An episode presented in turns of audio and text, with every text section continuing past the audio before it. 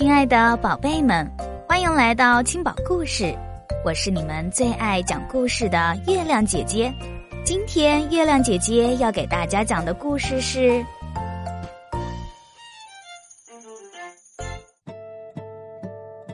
遭遇山洪。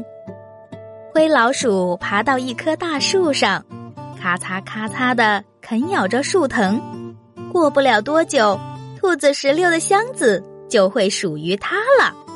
灰老鼠刚咬到一半，突然一道闪电划亮了夜空，惊得它打了一个哆嗦。说到底，灰老鼠还是个胆小的家伙，尤其是在做坏事的时候，那胆儿就更小啦。紧接着，半空中传来“轰”的一声巨响，是雷声。灰老鼠这时更害怕了，这该不会是老天爷发出的警告吧？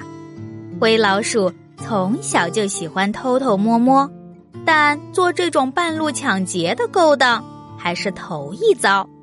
灰老鼠从树梢上看了看下面箱子里的兔子石榴，兔子石榴喝醉了，箱子盖也忘了关，他犹豫着。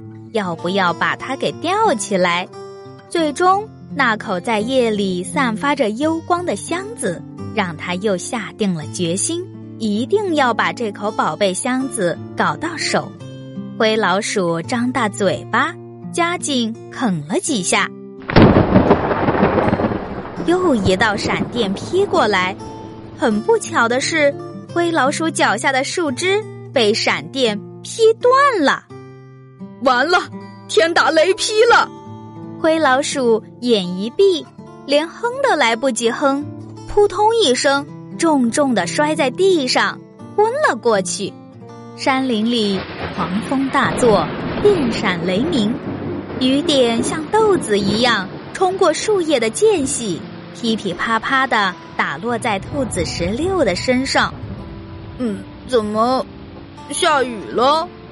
兔子石榴咕哝了一句，迷迷瞪瞪的坐起来，把箱子盖合上，然后身子一歪，又睡了过去。这一夜，兔子石榴的梦一直摇摇晃晃的，这让他在梦里也有些犯嘀咕。直到听到有人在大声呼唤自己的名字，他才醒了过来。他用力揉了揉发疼的太阳穴，啊，我喝了太多的果子酒。兔子十六想：“兔子十六，救命啊！”兔子十六从箱子的缝隙往外一看，不禁狠狠的吃了一惊。四周全是水，他的箱子漂浮在浑浊泛黄的大水中，浪头啪啪的拍打着他的木箱。一浪接着一浪，昨晚请他喝酒的灰老鼠正紧紧抱着一根树枝，飘在茫茫的水面上。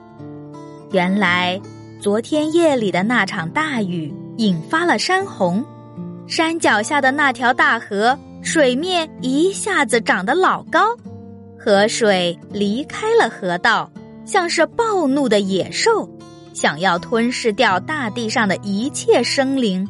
兔子石榴的箱子和灰老鼠也被山洪冲进了大河，随着浪头一浮一沉。天哪，我得救救它！兔子石榴猛地推开箱子盖，冲着灰老鼠大喊：“不要着急，我会想办法救你的。”幸好昨夜灰老鼠咬下的那根树藤，正好掉落在兔子石榴的箱子中。兔子石榴捡起树藤，咬了咬牙，卯足了劲儿朝灰老鼠的方向甩过去。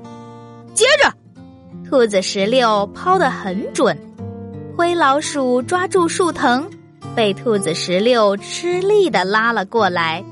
刚一爬进箱子，灰老鼠就两腿一软，瘫倒在里面。灰老鼠，没事了，我的宝贝箱子救了你。兔子石榴找来一块大毛巾，给灰老鼠使劲的擦了擦身子。兔子石榴，快，快让你的箱子飞起来吧，飞到没有洪水的地方去，不然，真不知道我们要飘到什么时候。灰老鼠喘了口气，急切地说：“我说老兄，你该不会是被淹糊涂了吧？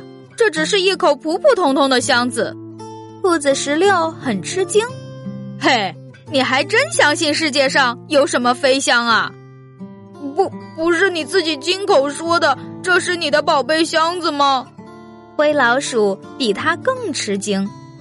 哎，一口箱子救了你的命，难道它不应该被称为宝贝箱子吗？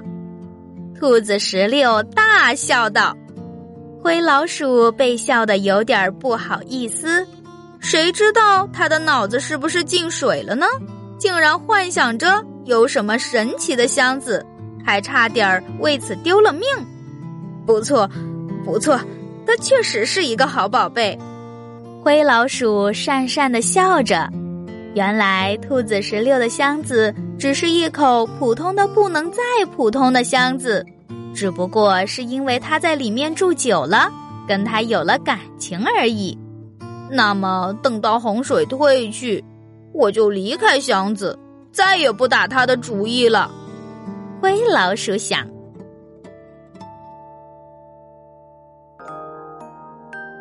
好啦，今天的故事就讲完了。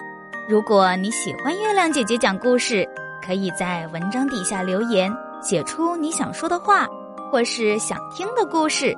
也欢迎转发给更多的小朋友听到。对了，别忘了点赞哦，小朋友们！月亮姐姐和你每天相约一十八点。”不见不散。